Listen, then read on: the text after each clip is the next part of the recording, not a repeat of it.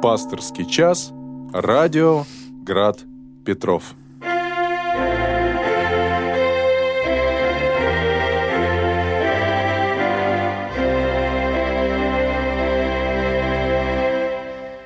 Добрый вечер, дорогие радиослушатели. У микрофона протерей Александр Степанов. Сегодня я буду с вами беседовать на протяжении ближайшего часа. Как всегда, вы можете отправлять нам сообщения через WhatsApp. Э, телефон 328 29 32. Звонить можно по этому же номеру. Ну, также отправлять свои вопросы, сообщения на э, сайт нашего радио «Вопрос в эфир». Как всегда, будем говорить о проблемах, прежде всего, духовной жизни, которые у вас возникают. Э, вы можете задать мне вопросы, которые, может быть, сложно вам задать э, вашим священникам в храмах, где вы обычно бываете. Что-то, может быть, вам будет непонятно в Священном Писании – Одним словом, вот весь этот комплекс вопросов. Можно что-то обсудить и относительно работы нашего радио. Вот э, я готов на все эти вопросы отвечать. Э, ну, как всегда, я советую все-таки отправлять вопросы в письменном виде. Я буду их читать, смотреть. Вот это облегчает работу и э, меньше дает возможности людям иногда неблагонамеренным э, искушать других наших слушателей. Э, ну, прежде всего, э, я хочу сделать небольшой анонс. Э, завтра будет у нас, как всегда, э, лекция в рамках нашего проекта «Щедрая среда», и там как раз я буду выступать и продолжу рассказ о формировании чина божественной литургии. Ну, я это назвал так, как «Тайная вечеря» превратилась в божественную литургию. Действительно, если мы почитаем Евангелие, как все это происходило на Тайной вечере, а мы понимаем, что литургия это, в общем-то, она и есть, и сравним с тем, что мы видим сегодня в храмах, это как-то очень мало похоже. Человек непосвященный вообще никогда в жизни бы не мог опознать, что происходит ровно одно и то же. Настолько это внешне в своем оформлении э, заметно отличается одно от другого. Вот. Ну вот как раз об этом я и э, начал рассказывать в прошлой своей лекции. Завтра я надеюсь уже эту тему закончить. Ну вот э, расскажу, продолжу, как трансформировался вот этот внешний обряд, эта оболочка э, того таинства, которое Христос совершил ну, примерно две тысячи лет назад, накануне своей крестной смерти. И вот как все это преобразилось в тот вид, который мы наблюдаем сегодня в наших храмах. Э, вот у нас уже начинают поступать вопросы. Звонок какой-то у нас есть. Слушаем вас. Добрый вечер, отец Александр. Добрый вечер. Меня зовут Евгений. Да. У вас, говорите, вот духовные вопросы. Тут вопрос не духовный, материальный, и то он непонятен. Я не хотел бы задавать этот вопрос, но все-таки я вас попрошу. А в связи с тем, что на вас пошли какие-то непонятные нападки, вот, и вообще непонятно что, хотя я вот вас все время слушаю, и ну, как бы мне все понятно. Тем не менее, прос, проясните вопрос да. о, о том конкурсе, который прошел, ага. вот, и что там было, потому что, ну, неприятно слушать людей, которые где-то что-то слышали, от кого-то передавали, ссылаются на других людей – и немножко, так сказать, порочат и вас в том числе. Поэтому, если есть возможность, я понимаю, что не очень приятный вопрос, но все-таки поподробнее. Ну, подробнее, а точнее, расскажите, кто выиграл, кто проиграл, и mm-hmm. как вы относитесь к радиовере. Почему-то очень много этих задело. Товарищей наших слушающих вас. Спасибо большое. Да, вот я не совсем понял по поводу радио Веры, что что-то кого-то задело. Относительно конкурса я вам скажу абсолютно точно, поскольку я в этом непосредственное участие принимал и в подготовке к этому конкурсу, и, так сказать, сам и был вместе с Данилом Варламовым, мы ездили в Москву вот, на этот конкурс. Э, значит, ну, в точности было следующее. Значит, был объявлен конкурс на распределение частот в FM-диапазоне, э, и было выставлено на конкурс две частоты с концепцией культурно-просветительское радио. На эти две частоты, это было примерно за полтора-два месяца до самого конкурса, э, объявлено в интернете. Это все делается публично, ясно. На сайте Роскомнадзора, именно эта организация московская, занимается распределением частот на конкурсной основе в городах э, свыше 100 тысяч жителей.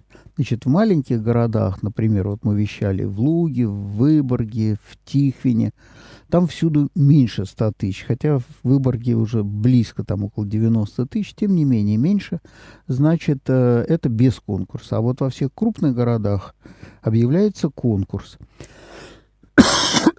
Простите, у меня кашель иногда, э, простите, я сразу уже объявлю, чтобы каждый раз не извиняться, э, иногда вдруг что-то нападает. Так вот, эм, значит, э, вот был объявлен такой конкурс э, «Две частоты в Санкт-Петербурге в FM-диапазоне». Вот с такой концепцией. Ну, эта концепция абсолютно точно э, подходит для нашего вещания, поскольку у нас есть и культурная компонента, и надо сказать, что в рубрикаторе э, тем, которые подпадают под эту концепцию, религиозные темы тоже входят. Они отдельно не выделены в какой-то, так сказать, э, в какую-то рубрику. Все в культурно-просветительском вещании. Вот, поэтому вроде бы мы очень неплохо да, подошли. Значит, где-то там, наверное, за пару недель до конкурса, когда прием заявок уже завершился, оказалось, что на эти две частоты претендуют всего три организации. Значит, это радио «Орфей», которое, наверное, всем хорошо известно. Это государственное радио, которое передает классическую музыку. И так же, как мы, они в течение 20 лет в Петербурге вещали в диапазоне УКВ. Вот, наконец, они э, решили участвовать в конкурсе, потому что надо сказать, что такая концепция, ну, лет уже 15, наверное, я не знаю, не предлагалась. Вот. Кстати, когда они определяют концепцию, то есть сужают спектр возможностей для радиостанции, то э, цена за лицензию, она тоже снижается. То есть если так называемая свободная концепция, то есть любую идею ты можешь подавать, и опять-таки на основе вот этого конкурса ты получаешь э, значит, чистоту. И можешь на ней делать то, что ты задумал. Если эта концепция чем-то ограничена, например, детское вещание или новостное вещание, или там спортивное вещание, да, культурно-просветительское вещание, это уже сужает спектр возможностей, и поэтому просто крутить музыку вот так целый день просто вроде как здесь уже не очень даже возможно. Но э, радио Орфея, оно не просто крутит музыку. Во-первых, музыка очень хорошая. Во-вторых, э, они, конечно, делают и много передач о музыке. Вот, э, значит, вот один претендент. Второй претендент – это мы. И третий претендент – некое радио «Джаз». Вот, собственно, и все. Ну, так немножко, может быть, наивно нам казалось, что у нас неплохие шансы здесь есть, потому что, ну, понятно, что Орфей должен получить, поскольку это и государственное радио, и, видимо, как-то уже, когда конкурс объявляли, имели в виду, что надо дать им. Ну, вот радио «Джаз», мне казалось, что по сравнению с нами не такой э, успешный конкурент был бы, потому что у нас э, джазовое радио есть уже в городе, радио «Эрмитаж», многие его знают, слушают. Оно где-то там тоже в районе 2000 года примерно в одно время с нами э, стало уже выходить в нашем эфире. Вот. Ну, а вот э, такого радио, как наше, вроде бы как не было. Хотя радио «Вера» тоже, в общем, в религиозном поле, но немножко там другие форматы, оно иначе построено, другая концепция, так сказать, вещательная там заложена. Вот, поэтому мне казалось, что уже станция, все-таки 20 с лишним лет работающая в, э, петербургском эфире, уже имеющая довольно большую аудиторию. Кроме того, мы получили ряд таких ходатайственных писем, например, от э, Эрмитажа, от э, Пушкинского дома, э, от Союза архитекторов, от Института истории Петербургского отделения Академии наук, ну, синодальный отдел э, московский, да, э, тоже дал нам письмо. Естественно, Владыка написал несколько писем в администрацию города и в законодательное собрание, потому что в конкурсной комиссии всегда принимают участие два представителя от субъекта федерации, то есть от Петербурга, это вот, значит, от законодательного собрания и от администрации города. Они тоже написали ходатайственные письма туда и на самой комиссии, естественно, они тоже должны были голосовать за нас. Ну вот при всех таких, казалось бы, очень благоприятных обстоятельствах мы рассчитывали, что, ну, наверное, есть шансы. Хотя я, в общем, конечно, как-то внутренне был очень готов к тому, что мы ничего не получим. Вот. Ну, вот так и случилось. Вот э, там мы доложили, что мы делаем и что мы собираемся делать еще немножко что-то. Предложили изменить в нашем собственном вещании с учетом того, что у нас существенно может расшириться аудитория за счет людей, которые едут в автомобиле. Да, вот утренние часы люди едут на работу, слушают радио, вечером едут с работы, стоят в пробках и тоже слушают радио. Вот мы считали, что эти люди вполне могут заинтересоваться нашим вещанием, даже не будучи обязательно верующими людьми, церковными. Но у нас много культурных передач, да иногда и на церковные темы, богословские темы тоже людям, может быть, было бы интересно тоже что-то послушать. Ну вот, э, все, собственно, доложили. Вот, после этого выходит человек и объявляет кому даны частоты. Он выходит и говорит, значит, частоты получила радио джаз, частоту получила и радио Орфей. Все, занавес закрывается, вот, э, конферансье уходит. Вот, собственно, и все. Так что здесь никаких тайн нет, э, на, на основе чего принимаются решения. Вот это никому не говорится. Там есть комиссия, состоящая примерно из 10 человек, плюс 2 человека представителей субъектов федерации, да, порядка 12 человек. Вот. И, насколько я понимаю, это делается тайным голосованием.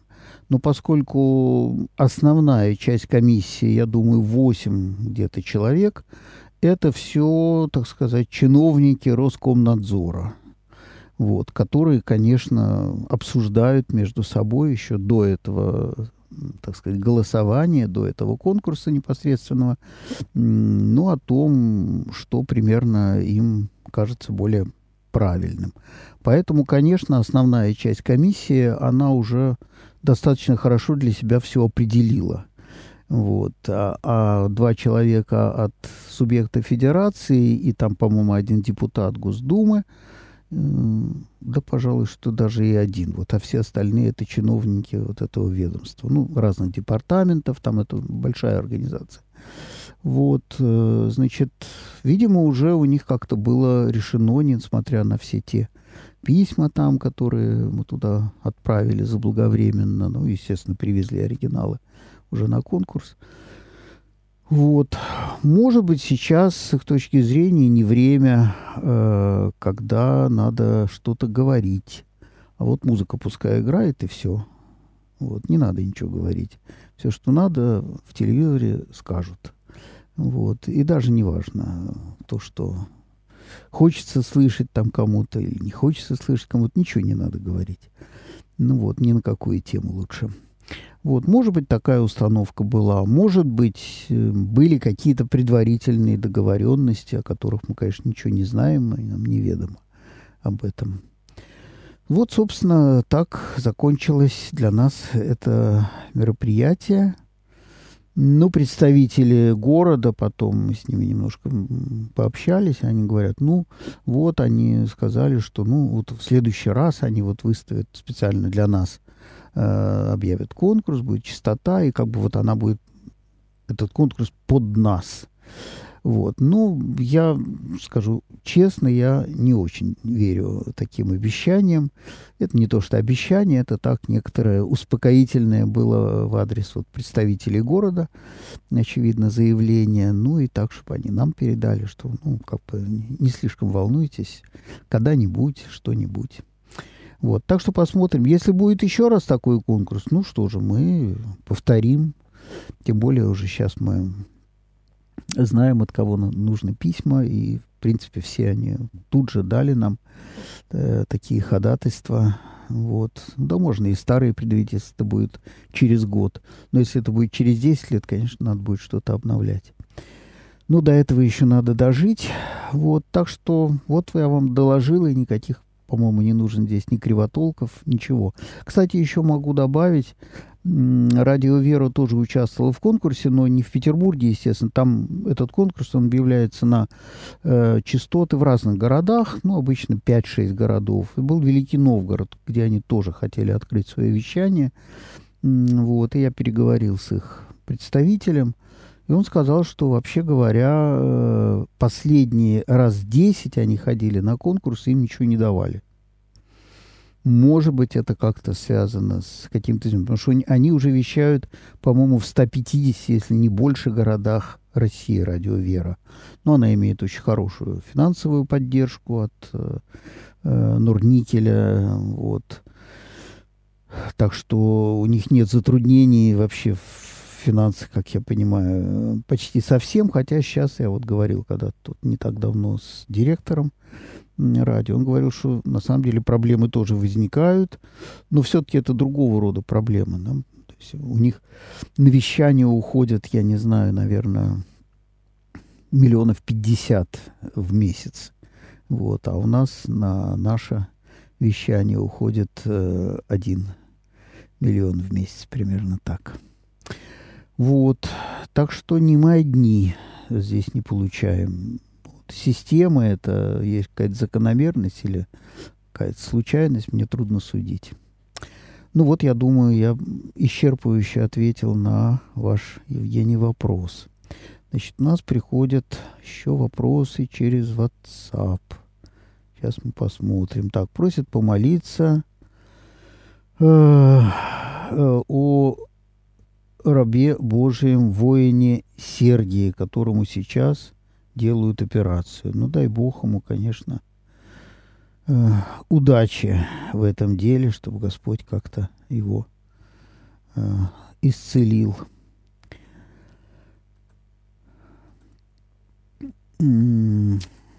Так, благодарим за чудесное радио. Оно несет очень большую пользу. Спасибо. Э, я тут сразу удаляю уже эти сообщения, чтобы они больше никого не смущали следующих э, наших священников. Вот, здравствуйте, батюшка. Игнатий Бринчанинов говорил, э, положите себе за правило ежедневно благодарить Господа. Спасибо вам за радио, подборку душеспасительных передач. Это Эдуард наш, который нам всегда шлет разные душеполезные цитаты. Да, это я тут могу согласиться. Мне самому это кажется очень как-то правильным и созвучным. Мне всегда хочется прежде всего Бога благодарить. Вот когда мы э, начинаем какой-нибудь молебен, я обычно всегда хотя бы одно благодарственное прошение вначале вставляю. То есть прежде чем просить, ну, поблагодарить, ведь так, естественно, за те милости, которые Господь нам дает. Э, так, добрый вечер, отец Александр. Мне задали вопрос, на который не смогла ответить. В молитве Богородицу величают заступницей. Вопрос, перед кем и почему она за нас заступается. Неужели она добрее и сердечнее, чем сам Бог?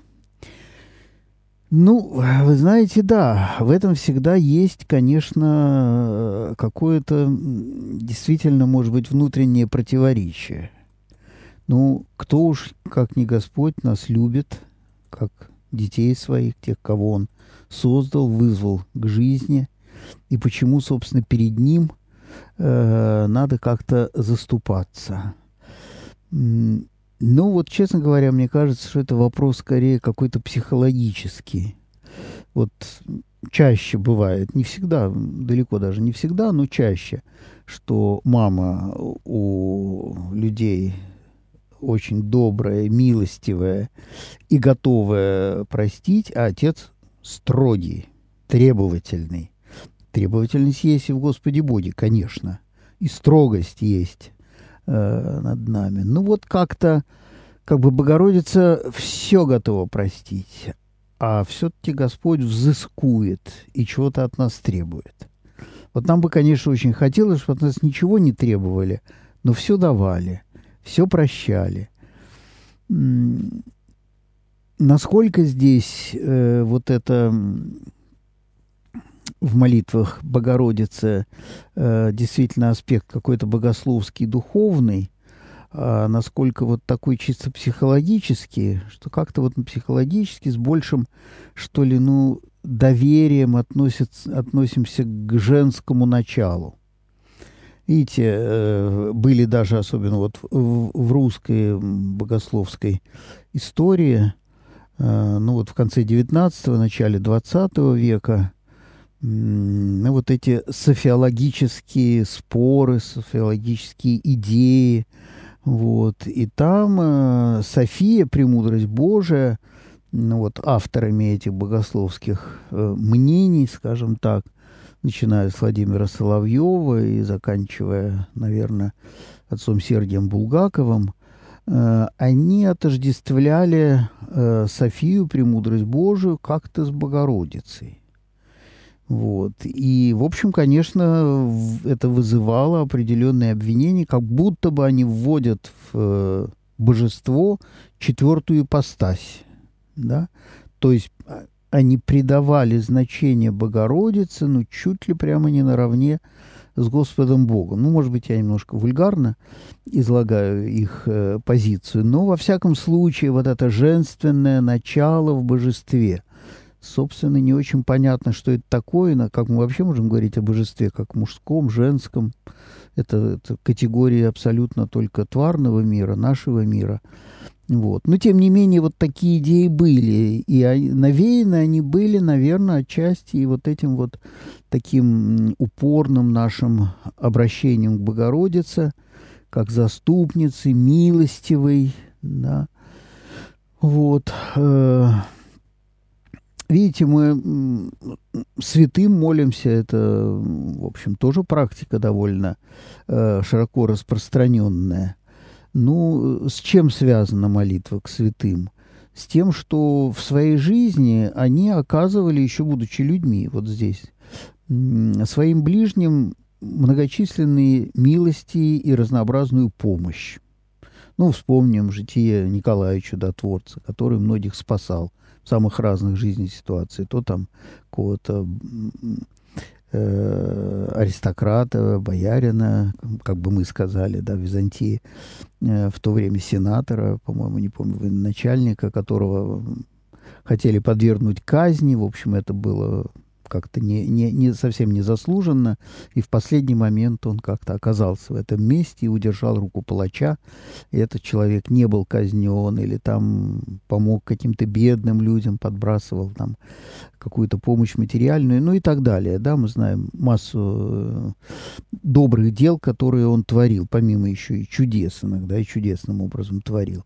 Ну вот как бы мысль такая, что если при жизни этот человек был так щедр на милость, на помощь, так отзывчив был всегда, то ведь после смерти человек... Смерть, что такое смерть? У Бога нет мертвых, да, мы считаем, что человек, естественно, продолжает свое бытие, да, в других формах, в иных обстоятельствах, но тем не менее продолжает жить. И те его качества, которые нам были известны по жизни в этом мире, ну, ну, добрые, по крайней мере, да, они точно никуда не должны были деться.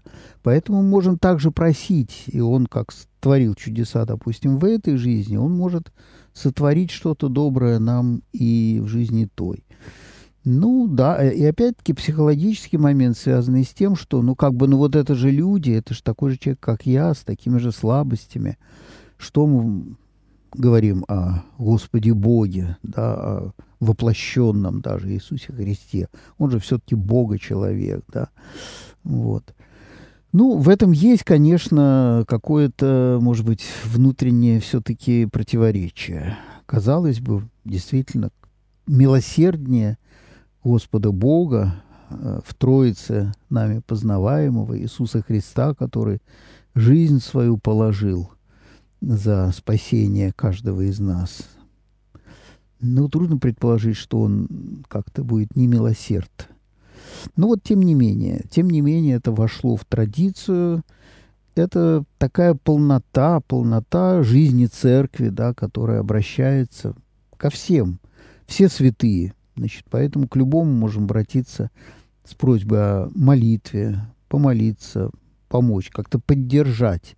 Вот поддержать не только в физическом смысле, да, как мы можем друг другу помочь, там, не знаю, деньгами, уходом, если человек оказался в лежачем, там, скажем, положении, да, вот, или в какой-то трудной, неважно, жизненной ситуации – ну вот также в духовных наших каких-то проблемах, переживаниях, почему, собственно, мы не можем обратиться точно так же не только к Богу, но и к добрым людям, которых мы знаем либо лично, либо по, ну, как святых по их житиям.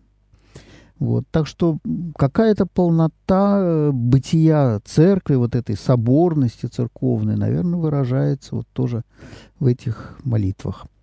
У нас звонок есть, слушаем вас. А, здравствуйте, батюшка. Здравствуйте. Александр, меня Дмитрий зовут. Я хотел сказать, вот, я все время получаю помощь по молитвам Пресвятой Богородицы. Она всегда умолит сына своего о милости. Материнскую любовь я всегда чувствую на себе. Знаете, вот как маму потерял 4 года назад, вот, как любящая мать, она всегда поможет, и людей никогда не оставит, как бы вот. Всего вам доброго. Спасибо. Ну вот э, лично у меня был, например, э, вот таким лицом скорее отец. Это бывает часто. Мама была более строгой. Вот.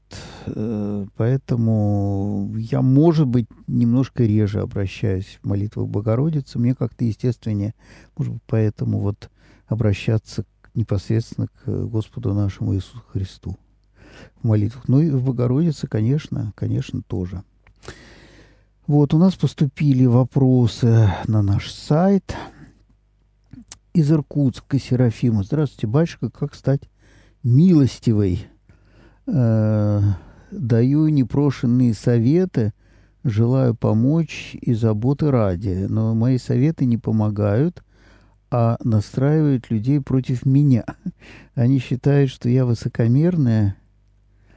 Эм, ух, тут как сразу упало опять вопросов все съехало, эм, что я высокомерная и надменная, а я просто хотела помочь. Батюшка сказал, что необходимо стать милостивой. Но я тут вижу не столько не милостивой, сколько, я бы сказал, бестактность. Запомните одну вещь. Наши советы нужны только там, где их спрашивают. Вас спросили совета, вот вы и давайте. Если не спросили, держите свое мнение при себе, я бы так сказал. Какой смысл заложен в перечислении родословия Иисуса Христа?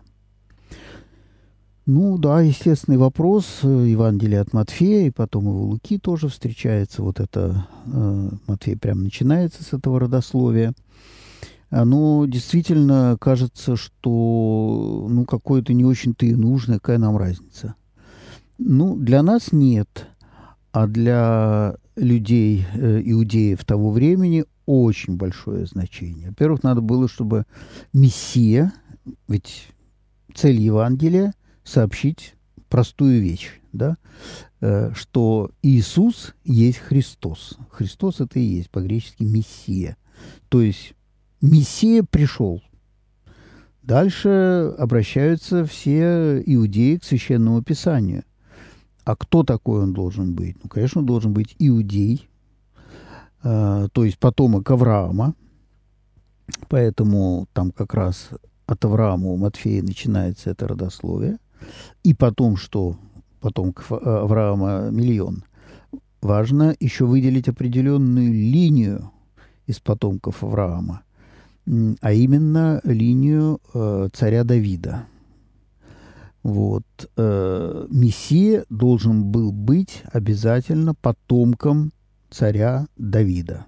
В нем должна была течь, так сказать, кровь вот этого царского рода, который уже ко времени Иисуса Христа никакой, никаким царским не был, он уже растворился, в общем, среди других э, родов, э, вот. Но, э, тем не менее, люди, которые жили в то время, они очень хорошо все знали свою родословную.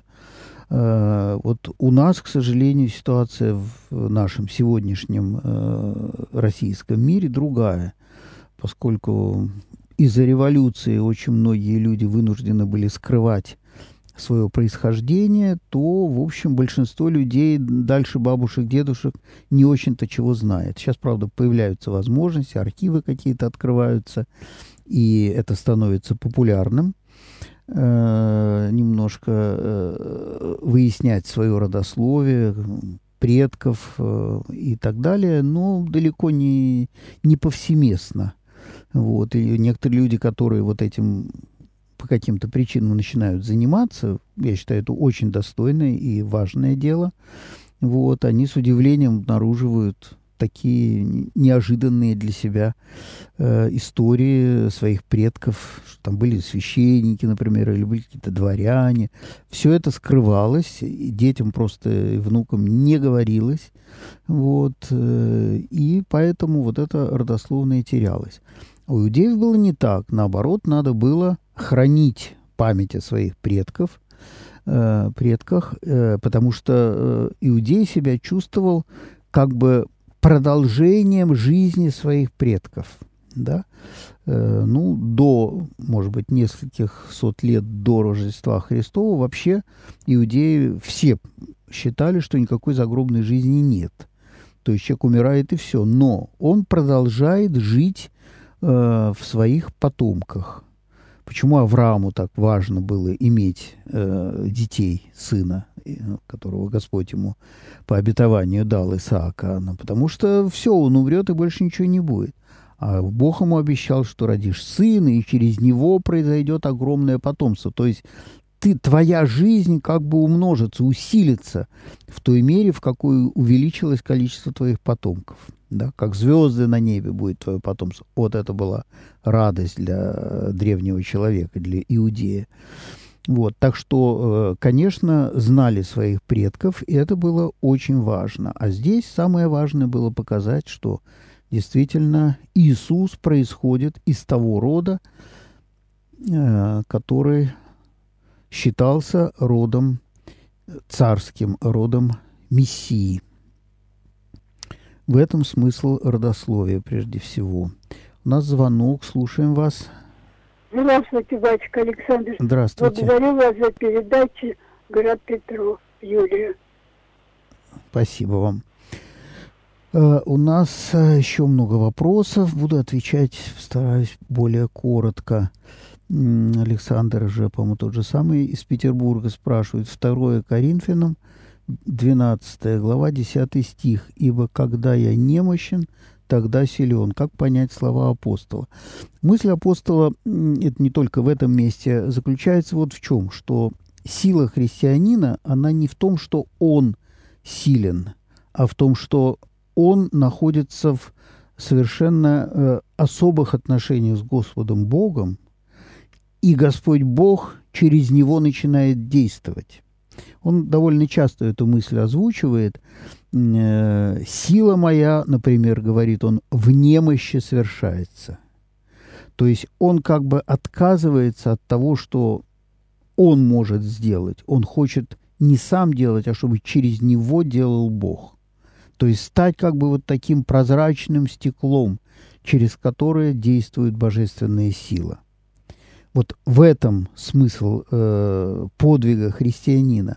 Не в том, чтобы самому, так сказать, своими силами, волей, умом э, достигать всего, а чтобы дать возможность Богу действовать через нас.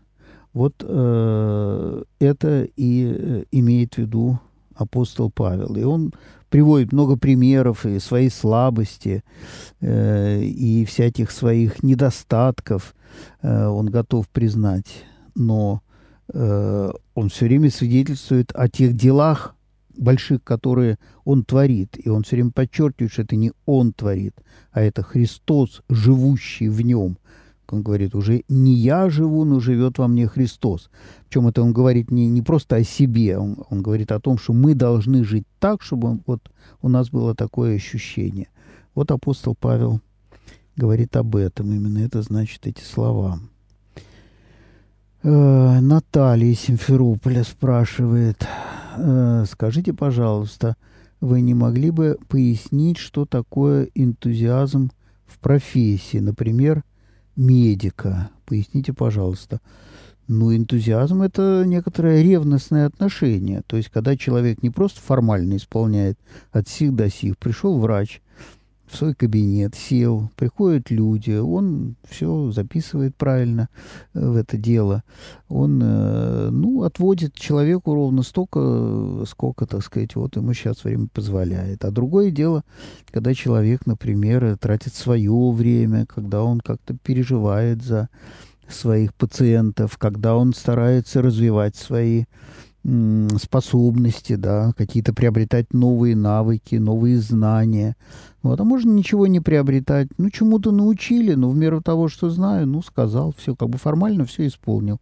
Так что энтузиазм – это вообще античное греческое слово, и обозначает оно Э, ну, да, вот то, что мы и называем энтузиазмом, марш энтузиастов, да, это вот некоторое такое э, несколько, ну, не то что возбужденное, может быть, отчасти возбужденное, но такое приподнятое состояние готовности к действию, готовности сделать, ну, все возможное, что от меня зависит, да, это будет противоположность вот такому формальному, холодному, какому-то без особых эмоций исполнению своих дел.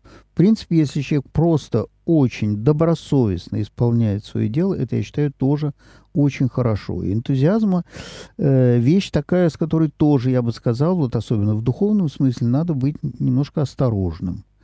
Вот, потому что экзальтация лишняя, может быть, и не всегда нужна. Но экзальтации хватает не очень надолго, как правило. Вот. А если человек приучается действовать точно, методично, но все-таки неравнодушно, вот это самое, самое лучшее. И в духовной жизни, между прочим, то же самое. Все святые отцы предостерегают от слишком экзальтированного, какого-то возбужденного переживания своей веры, в молитве и так далее, да, потому что это может в какой-то момент очень человека так эмоционально, психологически поднять на волну, а потом это все пройдет, и человек кажется, ну все, теперь я уже и в Бога не верю, и молиться мне не хочется, все очень плохо. И, значит, начинает думать, что он уже там и не спасется, и Бог его не любит, и оставил. Ну, в общем, вот такие эмоциональные перепады, конечно, в духовной жизни нехороши. И, наверное, и в профессии тоже э, вот они не помогают. Тем не менее, все-таки э, вот э, неравнодушное отношение к тому делу, которым мы заняты, оно, мне кажется, обязательно у людей должно быть. И у христианина, конечно, тоже. Вот, Светлана из Нижнего Новгорода. Сегодня прямо какое-то невероятное разнообразие городов. Э, вот. Э, батюшка, я не понимаю, что такое терпение – не понимаю, на что могу повлиять в своей жизни, а что должна терпеть. Если это общий абстрактный вопрос, прошу меня простить. Нет, совершенно хороший вопрос. Приведу пример. Я подруге сказала, что мечтаю быть похожей на одну девушку, которая очень добродетельная. А моя подруга со злобой сказала, а что ты сделала для того, чтобы быть такой, как она? А я э, а я в, э, с, спану, впала в ступор, от неожиданности сказала, не могу. Э, она, сказ... она сказала, нет такого понятия, а, она ответила, тут так кавычки расставлены, что не сразу понял, э, э, нет такого понятия не могу, есть понятие не хочу. После этого я не стала с ней общаться, поскольку считаю, что ее упрек несправедливый. Так считаю, что обстоятельства своей жизни изменить не могу, поэтому проявлять себя так не могу. Вот как правильно в этой ситуации разобраться с смирением и терпением. Но этот пример, по-моему, совсем не про терпение, про смирение может быть немножко, но тер- с терпением вот ваш пример не, как-то не очень мне понятно, как связан. Ну, э, действительно, э, в свят, святоотеческой литературе очень часто э, там старцы какие-нибудь, да, духовники говорят, что нет понятия «не могу», есть понятие «не хочу». Будь милосердным, да, ну вот я не могу. Ну, на это старец там, в потерике говорит, нет, родной мой, ты не хочешь быть милосердным. Ну, и в этом есть своя правда, конечно, да. Э, вот. Но, э, видите, вопрос, конечно, все-таки очень общий. Я бы советовал вам обратиться к священнику, который вас как-то немножко знает, обрисовать ему ваши обстоятельства и ситуацию. Ну, э, там, если со злобой вам сказали, я уж не знаю, ну да, конечно, со злобой вами говорят. Не хочется общаться после этого, это верно. Вот. Эм. Так что, не, знаю, общего сказать мне трудно, но вот э, с терпением, как это связано, э, вот, я не, не знаю, что такое терпение. Вот это вопрос понятный. Э, это скорее связано с тем, что в нашей жизни случаются какие-то неприятности, трудности, затруднения. Вот. И, конечно, наша реакция как-то отринуть это. Вот. А все-таки христианская аскетика э, говорит о том, что все-таки надо проявлять терпение в этом. Ну, например, какие-то неудачные обстоятельства, например, на работе. Человек работает, да, возникают какие-то затруднения не нравится начальство, не нравятся коллеги, может быть. Ну и сразу решение, так, все, я отсюда ухожу, я меняю образ деятельности, буду искать себе что-нибудь новое. Вот это будет точно неудачно. Э, ну, в основном-то, если мы возьмем какие-нибудь потеряки или там житийные истории, э, в основном всегда про монахов речь. И вот монах живет в монастыре, старец у него какой-то не тот, э, да, вот духовник какой-то, который его там ведет, а он видит, что ага, там где-то в другом монастыре там более духовные, и молитва там лучше, и как-то вообще жизнь организована более правильная. Он смотрит со стороны и думает, что я сижу в этом монастыре, зачем мне это все надо? Вот туда мне надо идти. И вот он уходит из своего монастыря и пытается перейти в другой. Когда он переходит, допустим, удалось совершить этот переход, на том месте вдруг оказывается, что а там какие-то свои сложности – и, может быть, гораздо еще более даже неприятные ситуации возникают.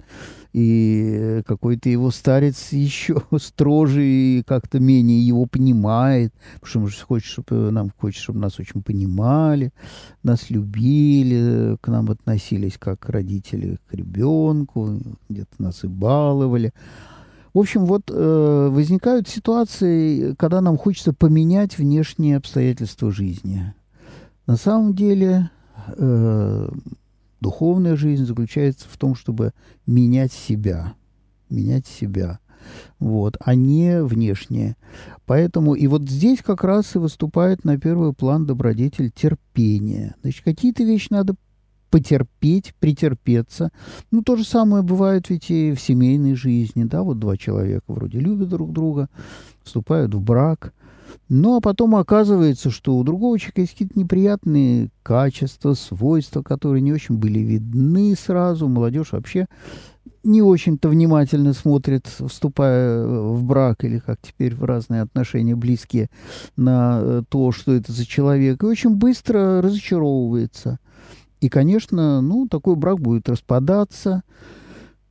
Значит ли это всегда, что у этого брака не было какого-то потенциала внутреннего? Э, думаю, что далеко не всегда. Очень часто и был потенциал, просто не было терпения. В каких-то ситуациях надо потерпеть, особенно если есть дети, да, появляются. Значит, ну, понятно, бывают качества чудовищные у супруга, там, всякие ужасные. Вот, тогда уж я не знаю. Конечно, развод дело плохое с церковной точки зрения, но это и плохое с точки зрения души просто человека. Если мы не умеем потерпеть другого, то мы никогда и не откроем себя-то как следует. Вот. Так что терпение, я думаю, это очень важная э, добродетель, связанная, да, и со смирением, вот спрашиваете. И как разобраться с смирением и терпением. Вот. Терпение – это, ну, преодоление того, что нам неприятно, э, умение как-то внутренне собраться, и это, ну, претерпеть, что слово подберешь. А смирение – это, ну, внутреннее э, принятие, внутреннее принятие э, тех обстоятельств жизни, которые Господь нам дает. Э, вот. Близкие, в общем, близкие вещи. Вот, не знаю, ответил я на ваш вопрос или нет, но больше так в общем сказать трудно. Валерий из Новосибирска спрашивает. Поясните, пожалуйста, каким образом проявляется черствовать и цинизм в профессии врача и как уберечь свою душу от этого? Ну, вот сейчас очень любят говорить такое понятие есть выгорание, да, когда вот это как раз связано с энтузиазмом. Это, видимо, это тот же человек спрашивает, Валерия которая уже спрашивала про э, работу врача и энтузиазм. вот э, выгорание связано как раз с этим, э, с тем, что человек очень эмоционально переживал и восторгался э, прежде всего самим собой, когда он что-то делал, и у него что-то получалось, и так сам себе человек начинает нравиться, так все замечательно, а потом оказывается, что не все получается. Потом оказывается, что что-то плохо. И вот тут получается такое страшное разочарование приходит. Вот. И от такого горения человек переходит к некоторой такой черствости. Вот. Он перестает как бы получать э, удовлетворение. Ну вот в психологии это явление очень э, сейчас э, активно обсуждается и даются разные советы. И, и даже мне это очень странно всегда бывает слышать, э, но стало модно говорить о том, что вот выгорают, священники выгорают. Ну вот, э, мне очень нравится, как э, владыка Пантелеймон, э, вот председатель отдела по церковному служению, э, социальной работе, говорит, э, духовная жизнь, собственно, начнется с того момента, когда все вот это выгорит. То есть, когда выгорит э, наше тщеславие, наша гордыня, когда вот мы начинаем восторгаться самими собой, и вообще это как бы становится главным стимулом, главной внутренней пружиной, Э, всей нашей деятельности, так вот, э, это очень плохая пружина. Вот. В общем, гордыня, попросту говоря. Да? Человек надмевается, гордится, ему нравится быть лучше других, и это становится двигателем его жизни. Вот это, конечно, плохо. И когда, а это, естественно, рано или поздно заканчивается, заканчивается каким-то, ну, крахом, ну, не обязательно э, всеобщим крахом жизни, но каким-то локальным, так сказать, вот таким переживанием. Ну вот один раз, другой, третий это произойдет, и, наконец, человек начинает вот то, о чем мы говорили про апостола Павла. Не я это делаю своими силами, через меня делает Господь. И очень хорошее упражнение в этом – это тоже тот момент, который сегодня мы немножко затронули – благодарение. Вот что бы мы ни сделали хорошего, никогда не забывайте поблагодарить Богу. То есть нас должно вырабатываться вот это чувство, что все доброе, что в нас есть, это не мы, это Господь Бог в нас. Мы, дай Бог, если не помешали Ему что-то хорошее через нас совершить. Вот если мы так будем подходить к этому, не будет никакого выгорания, не будет равнодушия, в частности, в работе врача.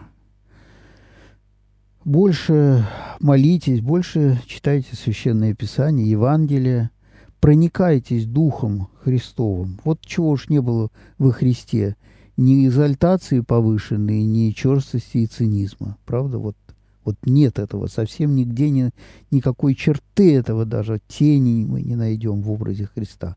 Если мы как-то сумеем его полюбить и свое сердце начать немножко воспитывать в этом ключе, вот тут мы добьемся очень многого.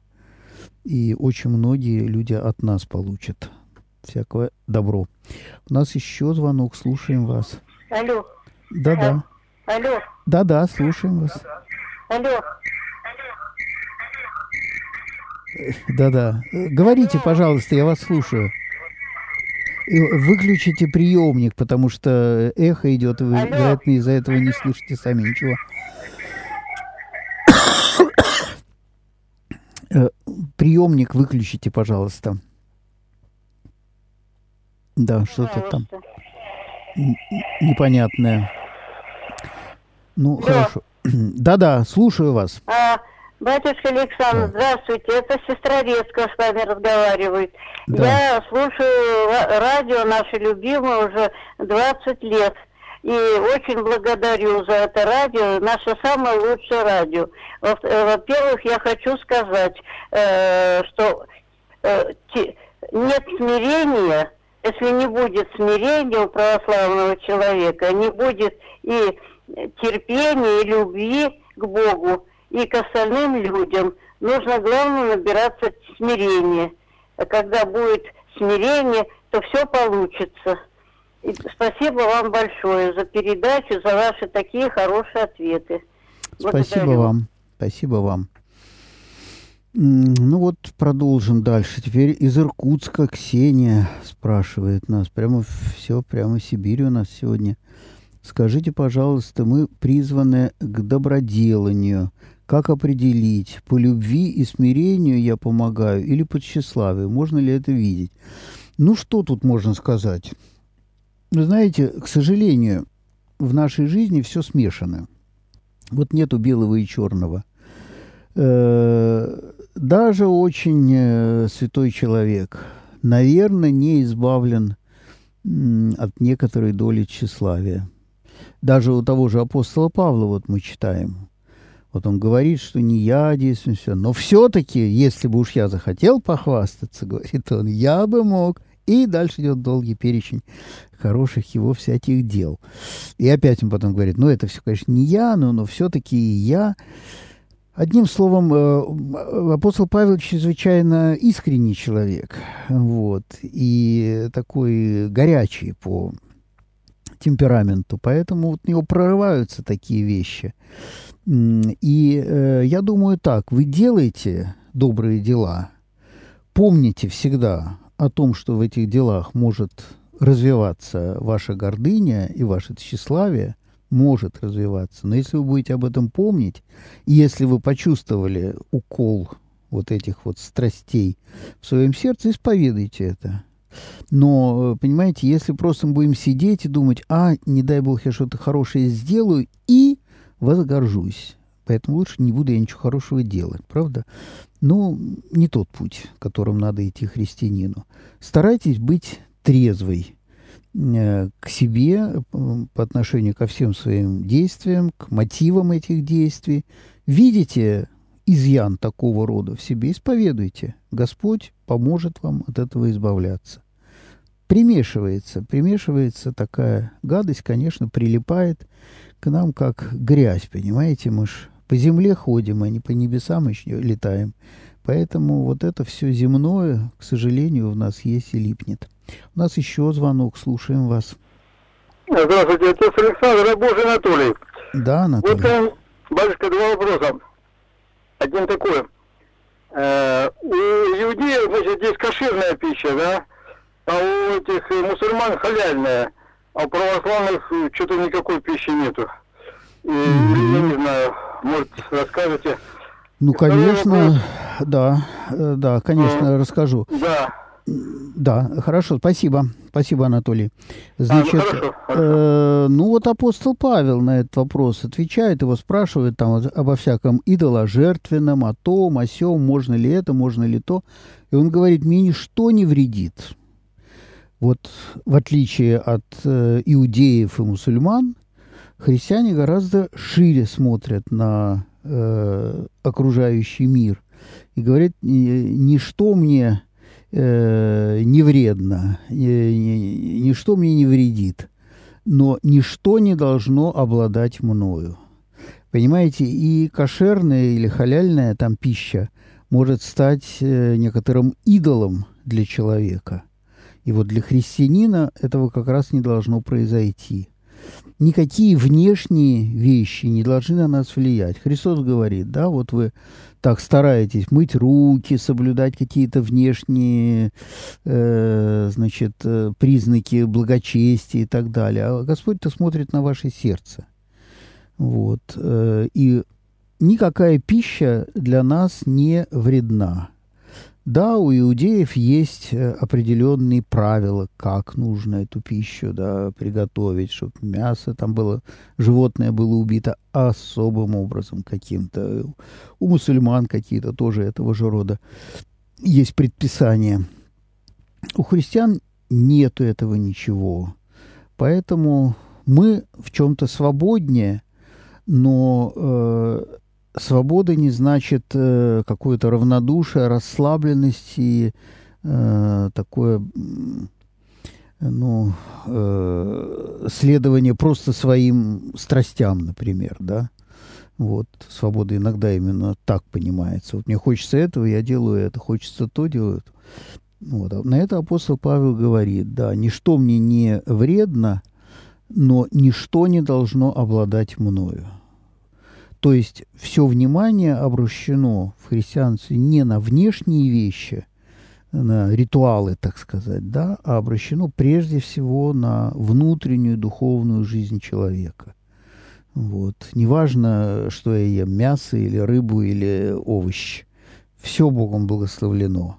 Но важно, если я к этому привязался и без этого жить не могу, но еще ладно еда – а, курение, пьянство и прочие вещи. Вот страсти, вот то, что может мне вредить. В принципе, любая какая-то привязанность очень сильная. Вот, еще вопросы у меня есть. Эм, слушатель пишет, как быть, если грех оставил и теперь одолевает уныние? Ну, конечно, если мы были очень привязаны к чему-то, например, к греховному, так, конечно, если мы оторвали от себя этот грех, может наступать и какое-то кратковременное уныние. Вот здесь самое первое главное, что нам нужно, вот это терпение. Вот даже не смирение, мы говорили, близкие такие вещи. Вот, пожалуйста, претерпеть неприятное какое-то состояние. Значит, претерпеть. Для этого нужно, нужно усилие. Вот это усилие нужно применять. Вот. Претерпеть и через терпение, претерпевший до конца спасется. Помните эти слова Христа? Вот. Э, нет ли планов провести опрос на тему самые популярные авторы и самые популярные программы? Да, в общем, это будет интересно. Я думаю, что вот мы с Даниловым, в основном Варламовым, э, всякие такие штуки придумываем думаю, что что-нибудь в ближайшее время сделаем. Нам интересно. Хотя я заранее знаю, что пасторский час забьет все на свете. Я не считаю, что это самое лучшее, что есть на нашем радио, но э, это самое популярное. Вот интересно, как другие тоже между собой распределяются. На этом, дорогие братья и сестры, мы заканчиваем нашу программу. Я благодарю всех вас за вопросы. У микрофона был портерей Александр Степанов. Храни вас Господь. До свидания.